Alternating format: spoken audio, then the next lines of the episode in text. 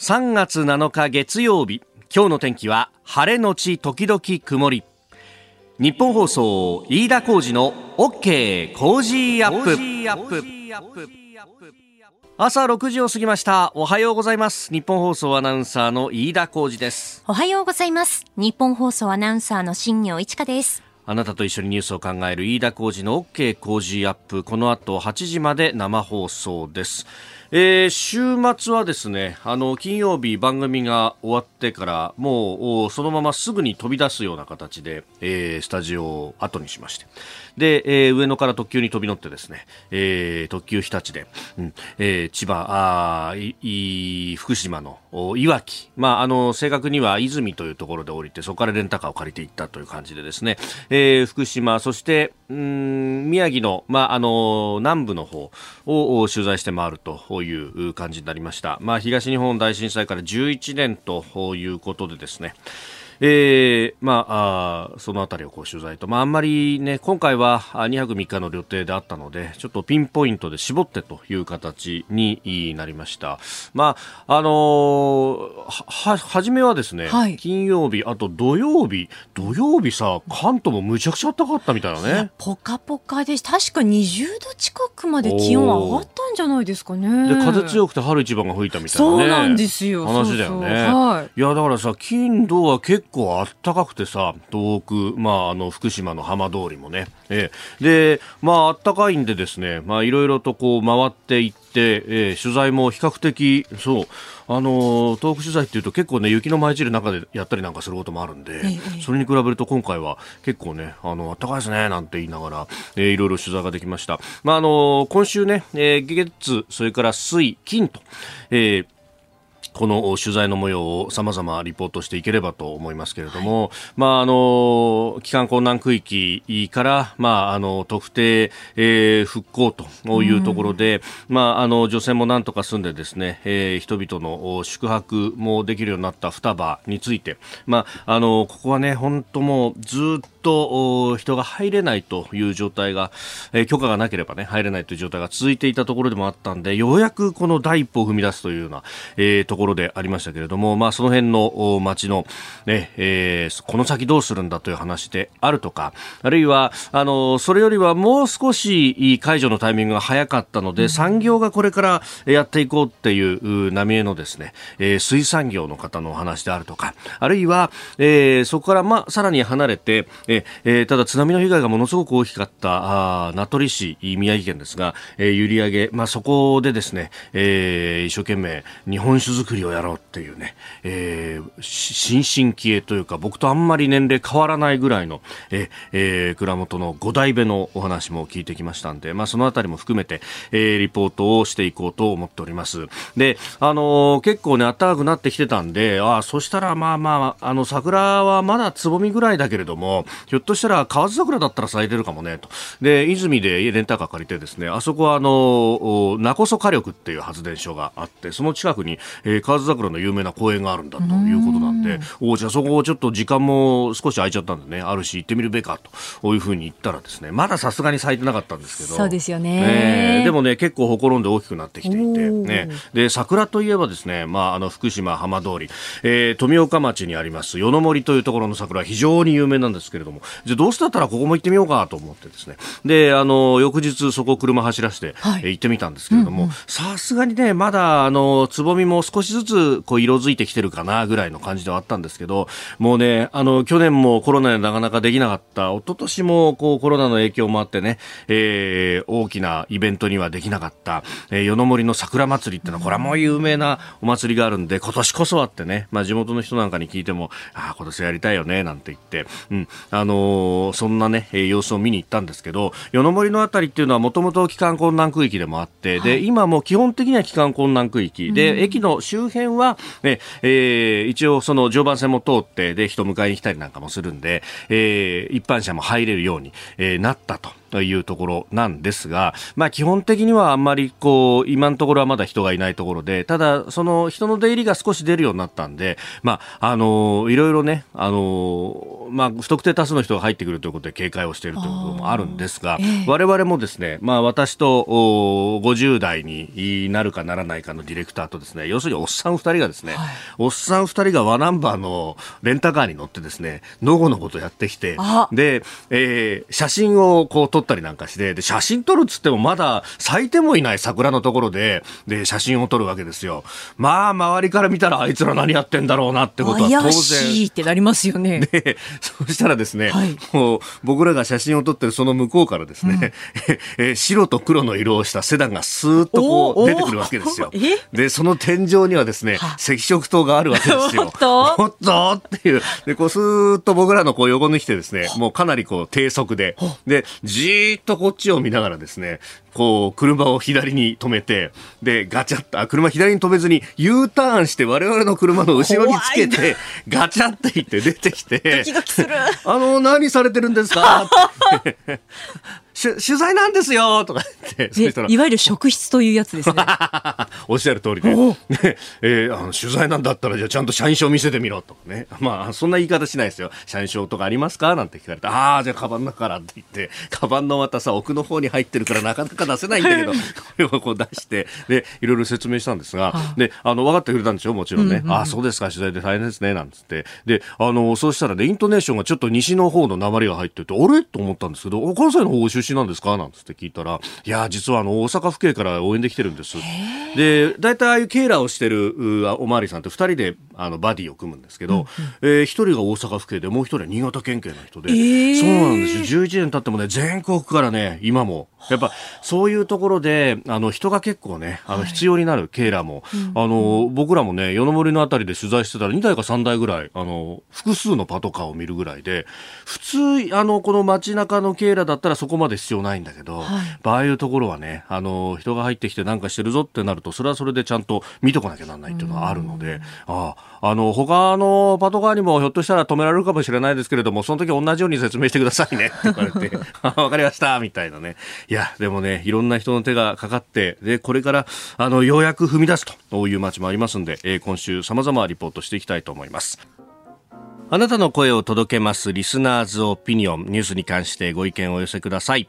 えー、6時半過ぎからはですね、北京パラリンピックインフォメーション、新行アナウンサーが伝えてくれます。そして7時台からコメンテーターを迎えてのニュース解説。今朝はジャーナリスト須田慎一郎さんです。えー、まずは5日開幕の中国全人代について、それからあウクライナ情勢、えー、さらにはアメリカの雇用統計が4日に発表されました2月分の数字です。えー、そしてスクープアップのゾーンでは、えー、東日本大震災福島第一原発の事故から11年ということで、えリポートをしてまいります、えー、今朝は1月20日から準備宿泊が始まった福島県の双葉町について、えー、取り組みをお伝えしてまいります。メールツイッターこちらです。メールアドレスはコージーアットマーク 1242.com アルファベットすべて小文字で COZY でコージーです。コージーアットマーク 1242.com ツイッターはハッシュタグコージー1242ハッシュタグコージー1242です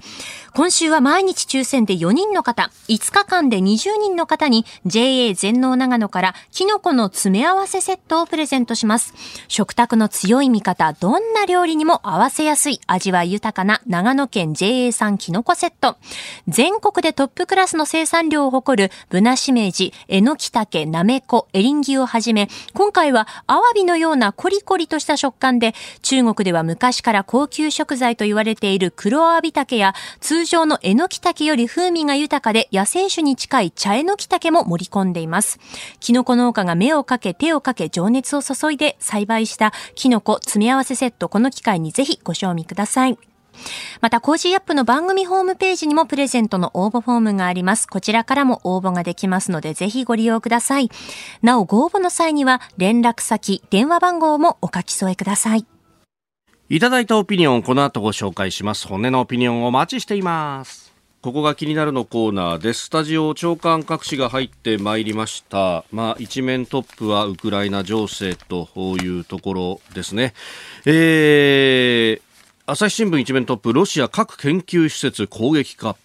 というニュース。これあの週末というか金曜日にまさにその出張で私たち移動している最中に速報が飛び込んできて、うん、えー、原発に対して攻撃を加えたんじゃないかと砲撃をしたっていうのは、えー、絶句をした覚えがありましたけれども本当にこうなってくるとまあちょっとね人類に対しての何か文明に対しての挑戦をしてるんじゃないかというようなことまで思ってしまいます、えー、読売新聞はロシア東部都市へ攻撃続行民間人退避できるという話。そして毎日新聞は人道回廊不成立老構成へと今日3回目の協議と、えー、なってております、まあ、この人道回廊というものについてね一面トップというところですね、えー、産経はウクライナ侵攻ロシア軍無差別攻撃継続アメリカの国務長官は戦争犯罪調査というふうに書いています。そうですね。戦争犯罪等々についてというところも、えー、国際刑事司法裁なども調査に入っているというような話も出てきております。うんこの人道回廊についての話っていうのはいろんなところで指揮者の方々もね言ってますけれども例えばシリアのアレッポなどの例などを見るとその人道回廊を作るということで、まああの一般市民を逃がすということで、まあ、人権に貢献してるんだというふうに対外的に見せるんだけれども逆に言うと期限を切ってそこまでに出なかった人はじゃあ全員戦闘員に準ずる扱いなんだなということで無差別攻撃を正当化するであるとかあるいはその人道回廊を作った向きが問題で、うん、今現状こうやっているとされているものというのも、えー包囲されている都市から、まあ、ロシア側には通路を作って、ロシア側と、まあ、ウクライナ側と両方通路を作るんだけど、ウクライナ側の方はほぼ機能させず、えー、ロシア側になったら逃げてもいいぞとなると、逃げたところで弾圧されるか、その中にとどまるかっていう、こう、究極の二択を現地の一般市民の方々が強いられているんじゃないかというような、えー、ことも言われております。で、これは、あの、シリアで実際に起こったことで、アサド政権下で、えー、アサド政権下のところに逃げるか、えー、それともアレッポにとどまって砲撃を受けるかと、アサド政権下のところに逃げたらそこで弾圧をされるというのを目に見えているという、まさに究極の選択をさせられて、そして砲撃を受け、で、あのー、命からがら北方面に逃げ出したと、まあもちろんものすごい数の犠牲者が、え、生まれたということもあるんで、まあ、これあの手放しに喜べるようなニュースではないぞということが解説をされています、えー、それからですねこれ日本にも関係あるなというニュースが日本経済新聞一面トップアメリカ系カードロシアで停止。で、え、サブ見出しでは、えー、JCB も取引縮小生活に影響というふうに、え、書いています。あのー、アメリカのカード最大手ビザそれから2位のマスターカード、えー、がロシアでの業務を停止すると相次ぎ発表しています。これあの、アメリカがやろうとしている、あるいは今やっている経済制裁は、まあ、ここまでは網はかけてなかったんですけれども、まあ、あ自自発的にというか、まあ、えー、それは情勢も読みつつというところで、えー、こういう判断をしたというところです。で、えー、JCB も、まあ、あ日うん、ロシア国内で、えー、やっているんですけれども、まあ、取引は縮小するけれども、完全に停止はしないと、えー、いうことになっています。まあ、あの、一連の経済制裁等々、日本はですね、まあ、アメリカやヨーロッパの国々に、まあ、半日から1日ぐらい遅れながらもずっと同じような制裁をこう、やってきたと、まあ、この辺は結構、欧米からも評価をされているようで、まあ、あの今回に関しては、歩調合わせてやってると、ただ、あのこの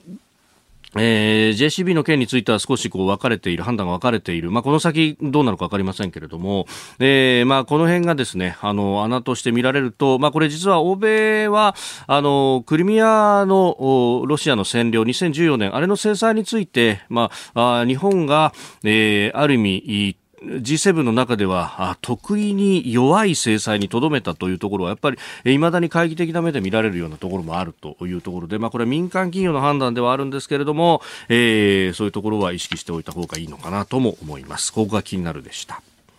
この時間はパラリンピックの興奮と感動新業アナウンサーが伝えてくれます。はい先週金曜日に開幕した北京パラリンピック、うん、この週末はアルペンスキー日本勢大活躍でした。いやもうあの番組のね、はい、スタッフの連絡ラインみたいなもので、もう速報がいち早く飛んでくるからね。私がすぐなんか連絡しちゃって、もう撮りましたみたいな。また撮りましたみたいなね。そうなんですよ。土曜日に行われたアルペンスキー滑降座って滑るクラス女子で村岡桃佳選手が金メダル。男子ではは森井大輝選手が銅メダル、そして昨日行われたアルペンスキースーパー大回転でも村岡桃佳選手が金メダル、うん、森井大輝選手銅メダルに輝きました。の村岡桃佳選手、昨日ですね、はい、そのレースの序盤で、コンタクトレンズが外れるというアクシデントがあったんですよね。あの、スタート直後にこう、両目がずれて、瞬きをしたら左目のレンズがあの、ゴーグルの中にこう、落ちたみたいで。あらはい。なので、そんな中ですよ。あの、スーパー大回転ってレースの直前に1回だけコースの下見ができるんですけれど、まあ、その時に確認して脳内でこう何度も再現したライン取りをこう、記憶でこう、なぞって、で、ブルーラインを頼りに滑っていったということなんですよね。いや、すごいよね。すごいですよね。普通それ不安だとかね、もうやるしかないと思ったんだろうけど、すごいよな。ここで冷静に自分があの時こう見たライン取りっていうのを辿っていって、うん、多分ね、視野はぼやけていたと思うんですけれども。そうだよな。すごいな。で、村岡選手、あの、アルペンスキーを始めたきっかけが、森井選手の滑りだったんですけれども、うんうん、森井選手の滑りを見て憧れて、私もやってみたいと思ったということで、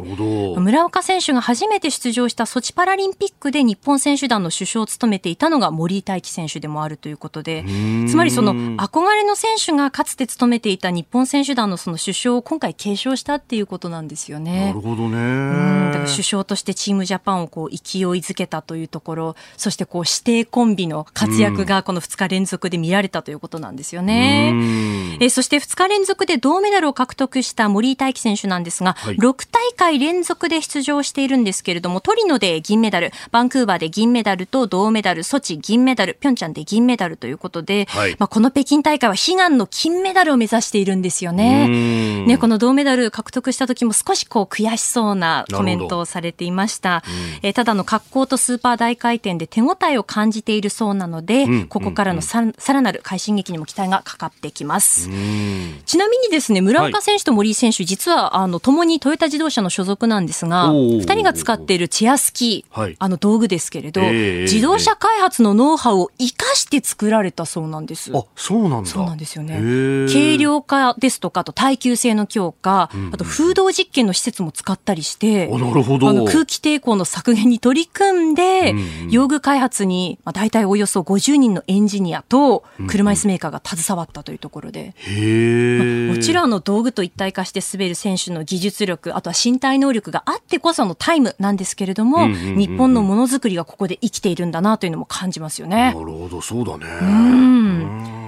そしてこの番組でインタビューしました、はい、立って滑るクラスの小池学太選手は、滑降で21位、スーパー大回転で24位でした。うん、えー、昨日のスーパー大回転では途中棄権する選手も多かったんですけれども、まあ、そんな中ですね、最後まで攻めの滑りで見事完走しました。うん、で、滑り切った後何度もね、関係者にお辞儀している姿も印象的でしたね。なるほど。うんさあ、今日の見どころになるんですけれども、はい、今日は、うん、今日はですね、アルペンスキーの男女スーパー複合、財と立位に、えー、日本の選手出場するんですが、こちらですね、競技の日程1日早まってしまったんですよね。今日本当はお休みの予定だったんですが、会場の気温の上昇で雪が溶ける恐れがあるということで、なるほど。そうな日程の変更がありましたので、それがまあどう影響するかというちょっと心配もあります。いや、本当これコンディションがね。そうなんですよ。気温が上がってきてしまってるので、やっぱりオリンピックの時とね、雪の状況変わってるんですよね。まあリンピックの時も言われたけどね、はい、もうちょっとなんとかならんかと。そしてクロスカントリー男子スノーボードというところで、まあ、全部注目ですがクロスカントリーがまあ注目になってくるかなと特に思っております。ほうほう。というのも立位のクラスにですね7大会連続出場でこれまで金メダル3つを含む5つのメダルを手にしているレジェンドの新田義弘選手、うん、そして開会式で旗手を務めた川除大輝選手。さらに岩本圭吾選手の3人が登場いたしますので。はい、要注目ですね、うん、ぜひ選手の皆さんの活躍にご注目ください。はい、以上、北京パラリンピックインフォメーションでした。えー、今朝はジャーナリスト須田慎一郎さんとお送りしてまいります。引き続きよろしくお願いします、はい、お願いします。えー、後ほどねウクライナ情勢についてお送りするんですが、ね、あのロシアからですねメールが続々届いておりまして、ね、まずこちらハバロフスクからアヤンボさん、えー、3月8日は国際婦人デーで例年ですと花を持った人が街を行き交ってお祝いムードなんですが、えー、経済的にも女性向けの商品の販売商戦の時期なんです。ですがルーブル暴落と制裁裁によってここ数日国内産の食品も10%から20%ほど高くなっています。外国製品は新規入荷見込みなし。オンライン銀行システムやスマホ決済がフリーズするなど生活への影響も大きいです。ロシアの政府系の公式情報は制裁の影響なしと豪語していますが経済的にも心情的にもお祝いムードでないところが現状ですと。やっぱりこの経済的な影響っていうのは今今後深刻になってくるんだろうと思うんですよね。で、特にですね、先週末びっくりしたのは、まだ、はい、えー、新聞等々がきちんと報じていないんだけれども、えー、あの、よく言われる自国通貨建ての国債って破綻しないって言われるじゃないですか。ああ、そうですね。うんうんうん、ね、あの、日本だったら日本円建てだから、はい、絶対これはデフォルトになることはないんだ。なぜならば中央銀行がどんどんお金すればいいんだからと。ところがですね、ルーブル建ての国債の利払い、はい、外国人に対する利払いが一時停止になったんですよ。事実上のデフォルトじゃないこれと。いうところを考えてみると、この週明け、今日からのですね、はい、えー、ロシアを取り巻く金融経済マーケットの動きって要注目だと私は思いますよ。うん、為替レートもね、相当下がってきてますもんね。えーはいえー、それからモスクワからいただきましたボリショイさん、えー、ほんの数時間前ロシア全土が危険度レベル3になりました。これ外務省が出している渡航情報ですけど、うん、えー、日本企業もいよいよ法人大使の方向に舵を切り始めています、えー、日本ではロシアのサイトつながりにくくなっているようですがロシア航空会社の国際線運航停止に絡んでびっくりするようなことをお伝えしています。でロシアの航空会社リース航空機をたくさん保有していてこれから返却を求められ海外で差し押さえされることを避けるために今回運航停止にした。でその飛行機を勝手に国有化しようとしているというような話までこう現地いろんな話が出てきてますね。はいお聞きの配信プログラムはニッポン放送飯田浩司の OK コージーアップの再編集版です。ポッドキャスト YouTube でお聞きの皆さん、通勤や移動中に最新ニュースを押さえておきたい方、放送内容を少しでも早くお聞きになりたい方、スマホやパソコンから radiko のタイムフリー機能でお聞きいただくと放送中であれば追っかけ再生も可能ですし放送後でも好きな時間に番組のコンテンツを自分で選んでお聞きいただけます。ポッドキャスト YouTube に盛り込まれていないコンテンツや最新ニュースと気象情報スポーツの結果やエンタメ情報飯田アナウンサーとコメンテーターとのフリートークリスナーの皆さんからのご意見やメッセージの紹介さらに健康や病気の治療法を伺う早起きドクターさらに黒木ひとみさんの対談コーナー朝ナビ原道子さんのいってらっしゃいなど盛りだくさんです。ぜひ日本放送のエリア内でお聞きの皆さんラジコラジコのタイムフリーでチェックしてみてください。セゾンプラチナビジネスアメックスカードが選ばれている理由。仕入れ費用税金の支払いを一元管理して業務を効率化。支払い猶予が最長56日でキャッシュフローにゆとりもできます。個人事業主フリーランスの皆さんビジネスにこれ1枚。セゾンプラチナビジネスアメックスカード。えー、今朝はジャーナリスト須田慎一郎さんです。改めましておはようございます、はい、おはようございます。須田さんには番組エンディングまでお付き合いいただきます。では7時台最初に取り上げるニュースはこちらです。中国で全人代が開幕。今年の経済成長率の目標は5.5%前後中国で5日重要政策を決める全国人民代表大会全人代が開幕しました。李克強首相は今年の経済成長率の目標を5.5%前後とすることを表明しております。まあ、今年は秋の党大会が一つのね、ねえー、節目というか、ポイントになると言われておりますが、まあ、その前の全人代。だから昔は、歩発とかね、8%維持しないと回ってこないみたいなこと言われてましたけど、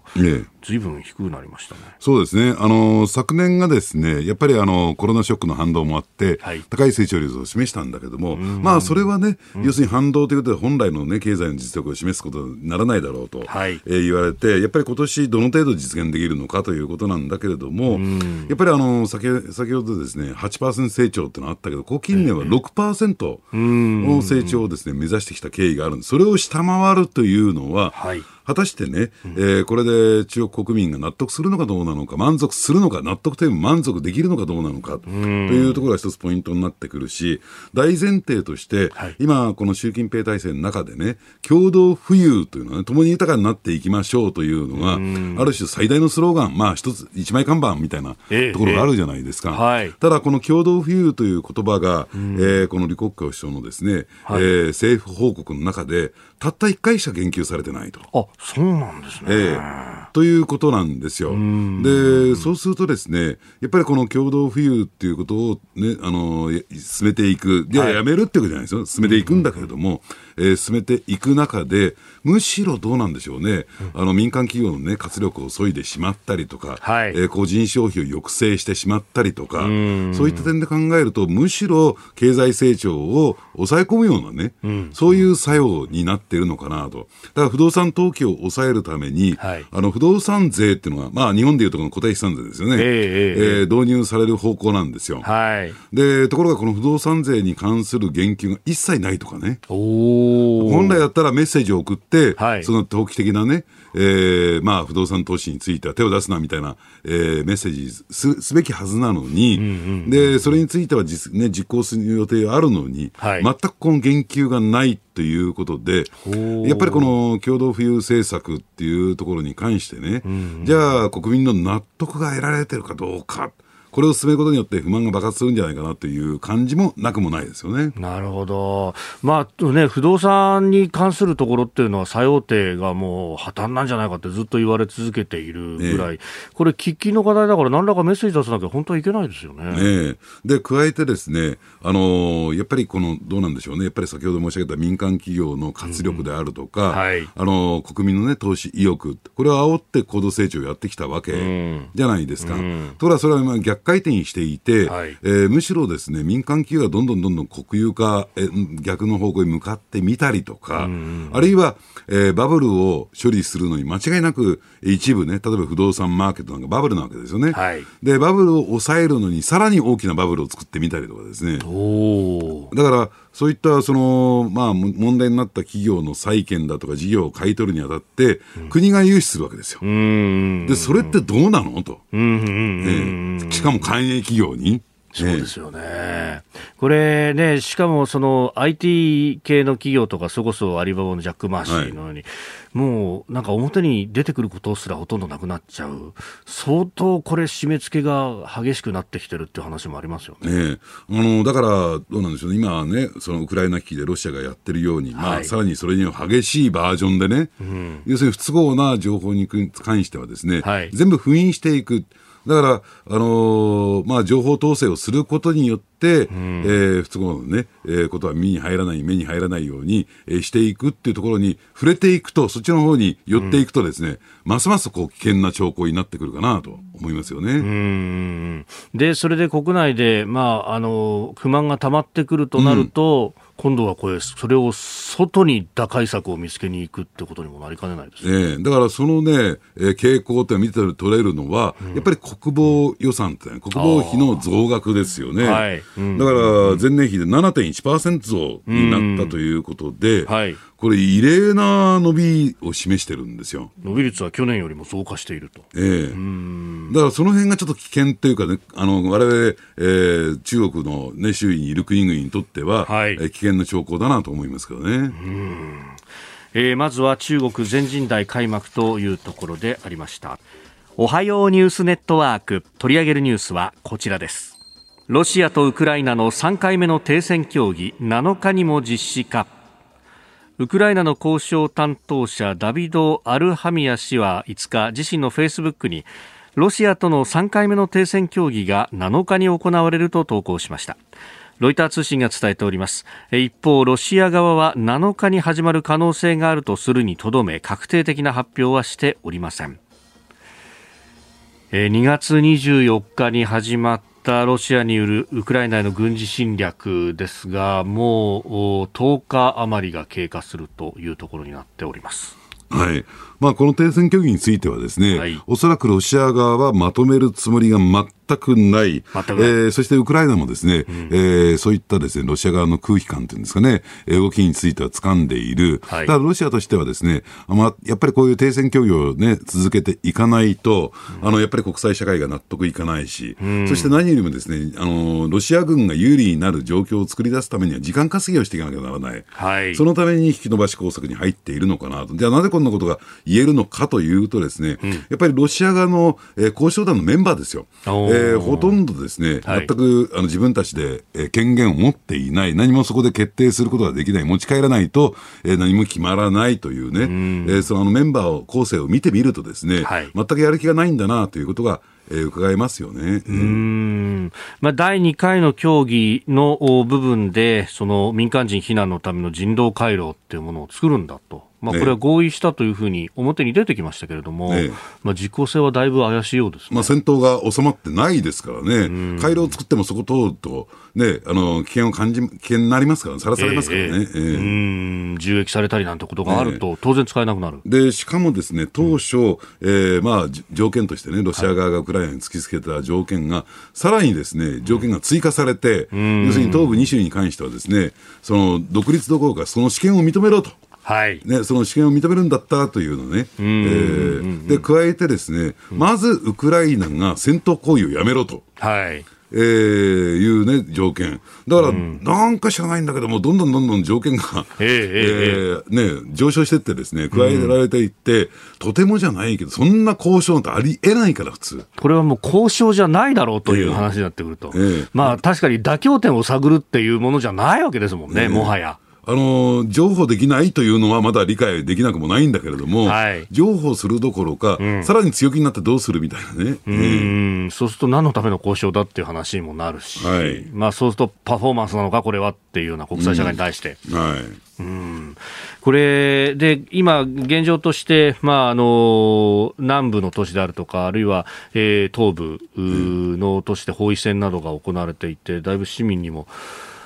命の影響というものが出てきてますよね。ええ、この状況は、まあ、しばらくというか、どうですか、長い間続きそうですか？そうですね、だから、あのただね、そうは言っても、ですね、うん、まあ、これはアメリカサイドの情報ではあるんだけども、はい、要するにウクライナにな侵攻した、あるいは取り巻いている、えー、ロシア軍の全兵力って大体17万とされてるじゃないですか。ただ、軍事の専門家に言わせると、はい、えー、17万ではですね、ええ。ー、ロシあのウクライナ全土をですね掌握して占領することは不可能なんですよ。じゃあ、そうすると、えー、最終的なゴールはどこにあるのか。っていうとですね、はい、やっぱりキエフを制圧して、首都キエフを制圧して、うん、ゼレンスキー体制を排除して、ゼレンスキー大統領を排除、はい、この場合は、えー、生死を問わずということになってくると思いますけどね。で、その上で傀儡政権を作ると。で、傀儡政権との間で、ある種、えー、和平合意といってるんですかね、はい、ロシア側の、まあ、極めて都合のいい状況で結び、うん、で、結果的にですね、えー、まあ、ウクライナはですね、ロシア陣営にとどまるというね、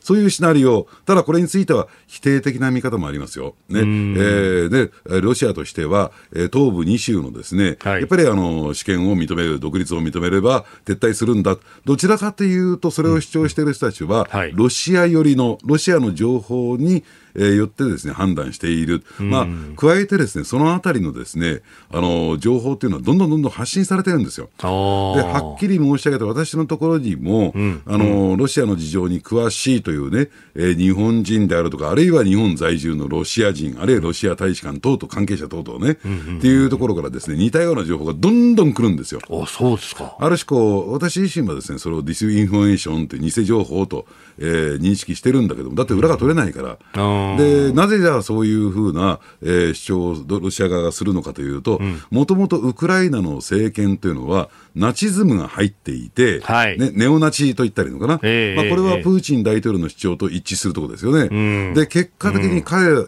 そういった勢力というのは人権というのをないがしにするから、はい、東部2州で相当の虐殺が起こっていたと、うん、それを守るために、えロシア軍は出動したんだと。い。うね、そういうまあ主張が出てますからね、でそれに沿う形にすると、まあ、最終的に2州の独立を認めれば、試験をね、でもとはいってもですよ、自国の中で、勝手に分離独立認めるってわけにはいかないから。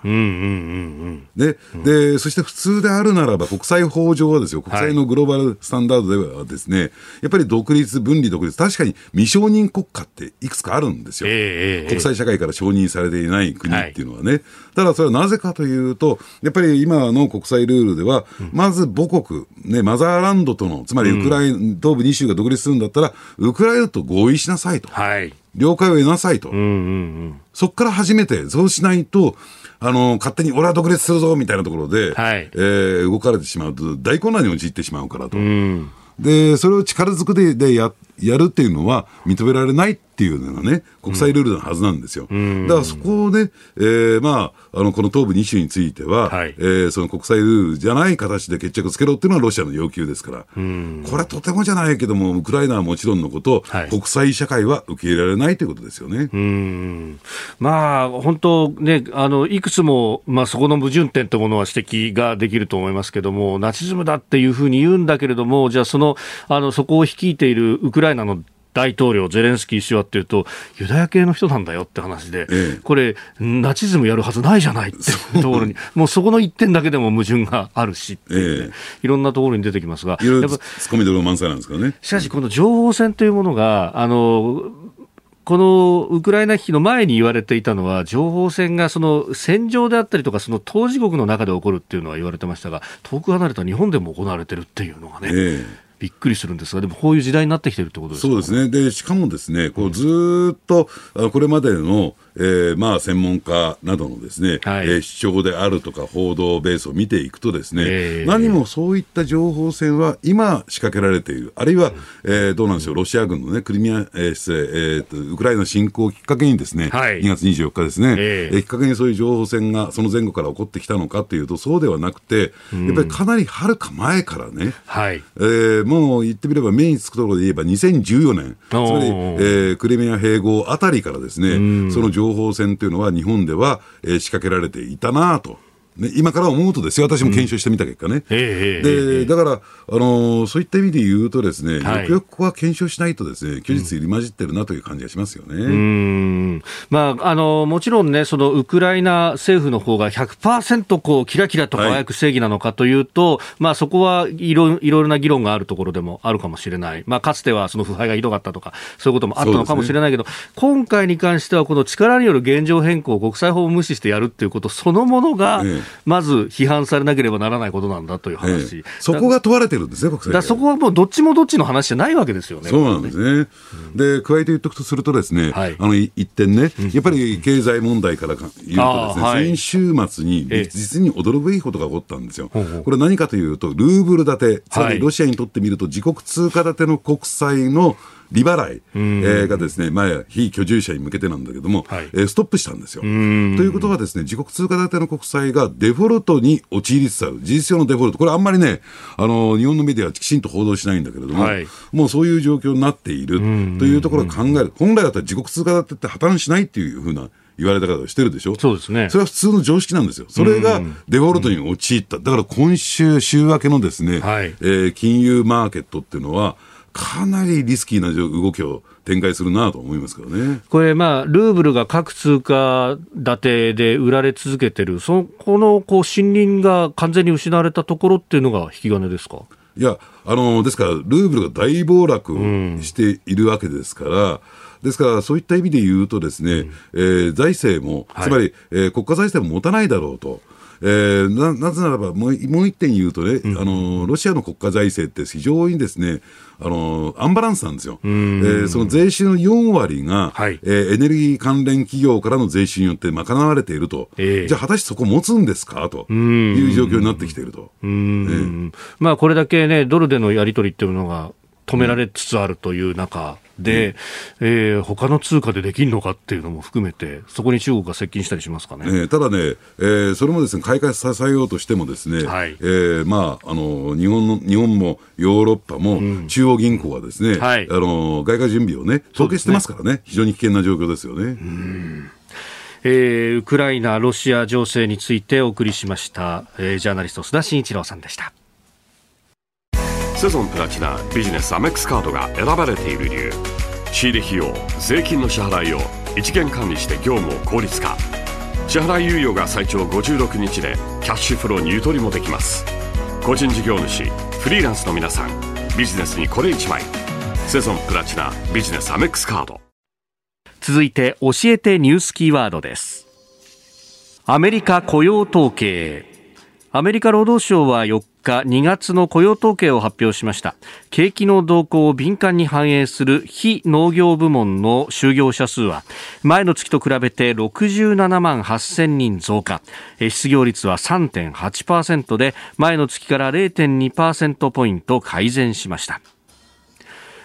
えー、雇用統計の数字、失業率もね、下がってきていてというところ、これ、どう見たらいいですか、ええ、あの大前提としては、ですねこれ、ぜひね、えー、ご記憶に留めていただきたいんだけれども、うん、あのアメリカのですね株式マーケットが最も注目しているのが、この雇用統計なんですね。はい、で加えてですね、えー、そういったことに、えー、をベースにしてですね、うん、やっぱり FRB のね、えーまあ、金融政策が決定されるにあってって、最も重視するのが、重視されているのが、この雇用雇用統計。あの雇用統計を改善するために、場合によってはですね、金融政策が動かされていると考えてもらってもいいんですね。はい、あのですからそういった意味で言うとですね、今回、え予想を上回るえー、雇用統計の改善が、えー、見込まれたと、就業者数に関しては、えー、増加が、えーね、行われ、まあ、実現したというところが最大のポイントなのかなと。で、もちろん失業率もね、うん、改善しているということですけれども、うん、ただ、その一方で、はい、えー、まあ、賃金のね、動きとね、えー、比較してみるとですね、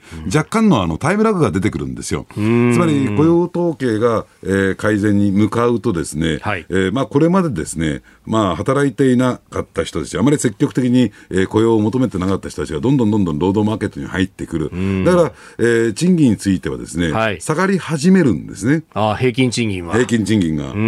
で、ただですね、これがきちんと景気が回復軌道に乗ってくると、はい、それはまあ一定して上昇基調に向かっていく。だからこの場合の賃金の下げというのは、はい、あまり気にする必要は僕はないのかなと思ってるんですよ。だから賃金動向についてはですね、まあ今後の改善が見込まれるんではないかというふうに見てるんですけれども、はい、ただその一方で、やっぱりあのインフレがものすごいスピードで、えー、進んでますよね、はい、アメリカ国内においてですよ、えー、まあ、日本、世界全体なんだけれども、まあ、もちろんですね、エネルギー価格の高騰というのがその背景にあって、ガソリン価格などがどんどんどんどん上がってきているという、えー、状況にあるわけなんだけども、でそうするとね、えー、賃金は低下傾向にある、えー、物価は上昇するという状況を考えてみるとね、はい、えー、まあ言ってみれば質の悪いと言ったらいいんですかね、えー、最悪の状況、スタグフレーションみたいな、えー、形にもなりかねない。あのですから、そのあたりを考えてみるとね、はい、やっぱり FRB は、えー、利上げ方の方向性っていうのかな、え利上げのスケジュール感については、当初の予定通り行われる、つまり、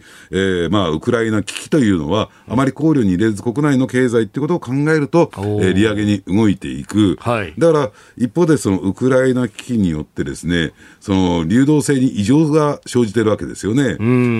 だからそこに持ってきて、この利上げが発生するとですね、はい、何が起こるのか。っていうところが今後ね、えー、見通しを立てることが非常に必要になってくるかなと思いますけどね。うんまあ、このね、あの、FRB がいつ利上げをっても、3月はもうほぼ確定的なんじゃないかと言われていて、はい、それだけじゃなくて、今年中に何回やるかみたいなところが焦点になってきてますね。ねまあ、当初4回と言われてたんですけども、6回説っていうのも出てきましてね。あじゃあもう会合のたびに上げるっていうようなことになりますね。そうなんですよ。ねだから、まあ、それはね、まだ、えー、事実かどうか分かりませんよ、えー、えー、そういう説が出ているということで、うん、それだけですね、えー、FRB のですね利上げ圧力は強いっていうふうに認識しておいてもらって。いいのかなと思いますけどね。うん。これ、そうなってくると、まあ、アメリカの利上げがあると、ええ、そうすると、まあ、アメリカの例えば国債での運用とかでも、うまみがちょっとずつちょっとずつ出てくるわけですよね。えそうすると、あじゃあ、あの他の通貨よりはドルで運用しておいた方がいいかなっっていう流れがこれ加速するかもしれない、えー、だから外国通貨ってドルを買うというね、はい、えー、状況、それはすなわちドル高というね、えー、ドル高に対抗して円安、で、円安というのはですね、やっぱり輸入品の価格を押し上げていく、えー、我々のですね、えー、物価上昇にも、はまあ、あの、加速していくっていうことですよね。これね、あのー、一方で、その、ドルが高くなるってことになると、まあ、新興国の通貨はどこも安くなっていっちゃうって、これ結構具合が悪いっていうようなことも言われますけど。やっぱりかつてそれがありましたよね。はい、あのだからあの言ってみればですね今アメリカの低金利を背景に、うん、えー、世界的な金余りこれはですね、はい、えー、ジャブジャブに新興国にお金が流れていって、うん、つまりリスクを取る取ることができると、はい、その代わりハイリターンだという状況、それのお金が引き上げられてくるつまりハイリターンだけどもリスクの高い国のお金が引き上げられてくると、うん、まあそういった国の、えー、経済が持つんですか財政が持つんですかっていうね、えー、これはかつてもあったわけですよね。えーえー、うん。それこそねあのバーナンキさんが FRB のトップやってた時に、利上げをしたら、ね、新興国の経済がむしろガタガタしたっていうのはありましたもんね、えー、ただ、アメリカというのは、これ、独善的ですからね、はい、独善的、えー、そう新興国の経済を考慮に入れて、うん、えー、FRB が動くことはありません、100%、あくまでも自国経済っていうところなのかなと。あしかも国内の雇用と、そして物価。えー、うん。えー、今日のキーワード、アメリカ雇用統計、そして、えー、その先の金融政策というところもお話しいただきました。続いて、ここだけニューススクープアップです。この時間、最後のニュースをスクープアップえー、今朝は東日本大震災福島第一原発の事故から11年ということでレポートをお送りしてまいります、えー、今週先週末、うん、えー、4日5日6日と取材をしてまいりました、まあ、その模様ですね今日月曜日と、えー、9日水曜日それから11日、えー、金曜日に、えー、お送りするということになっております、えー、今朝は福島県の双葉町についてであります、えー、双葉町あの福島県というところはですね、うん、あの3つの、まあ、地域に大きく分かれます。で、えー、一番西側に会津があって、真ん中に中通り、そして、えー、太平洋岸、えー、に浜通りという地域がありまして、この双葉町は浜通りのちょうど真ん中辺に当たるというところです。えー、一番南に、浜通り一番南にいわき市というのが大きな市としてあって、はいはい、で、その、そこから北に上がっていくという形になるわけですが、うんまああのえー、双葉町、福島第一原発の、えー、ここは立地自治体でもあるということであります。えー、双葉町と大熊町に福島第一原発はまたがる形で、えー、存在しております。で、えー、まあそういったあ土地関係もありまして、原発事故の影響が非常に大きくありました。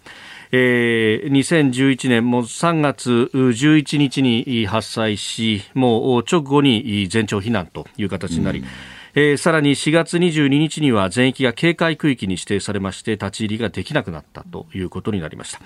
えーまあ、全域が半径20キロの圏内に入っていたということであります。で、その後、警戒区域はですね、えー、再編されまして、避難指示解除準備区域と帰還困難区域ということで再編されました。で、避難指示解除準備区域のところはですね、除染等々が行われますが、帰還困難区域に関しては除染等も行われないと当初はですね、えー、いうことになっていて、この帰還困難区域が町の領域の96%。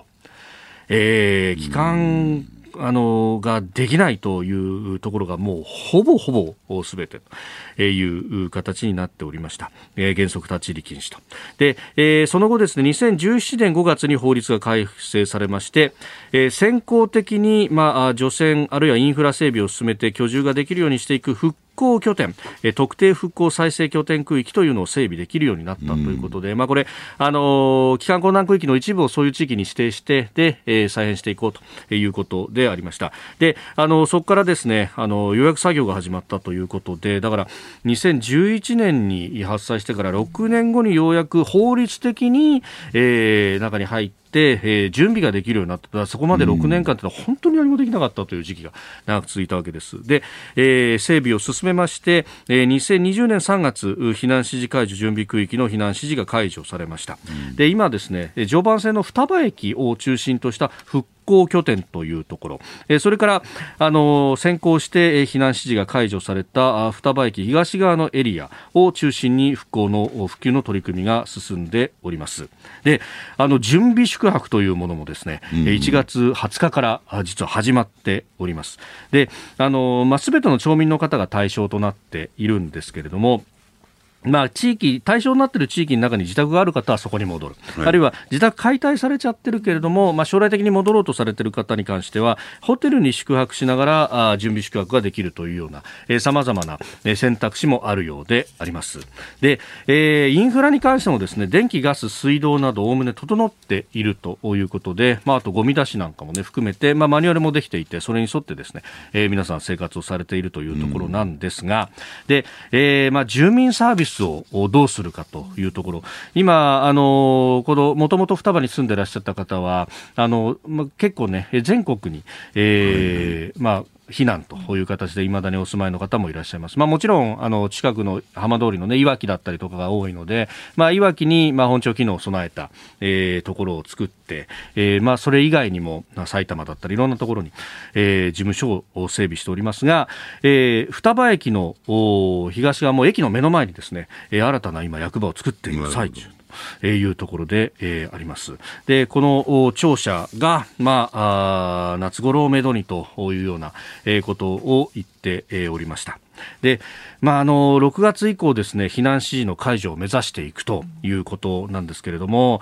あのまあ、住民の方々からですね、まあ、住むとなったら、まあ、必要な施設っていうのが、やっぱりいろいろあると。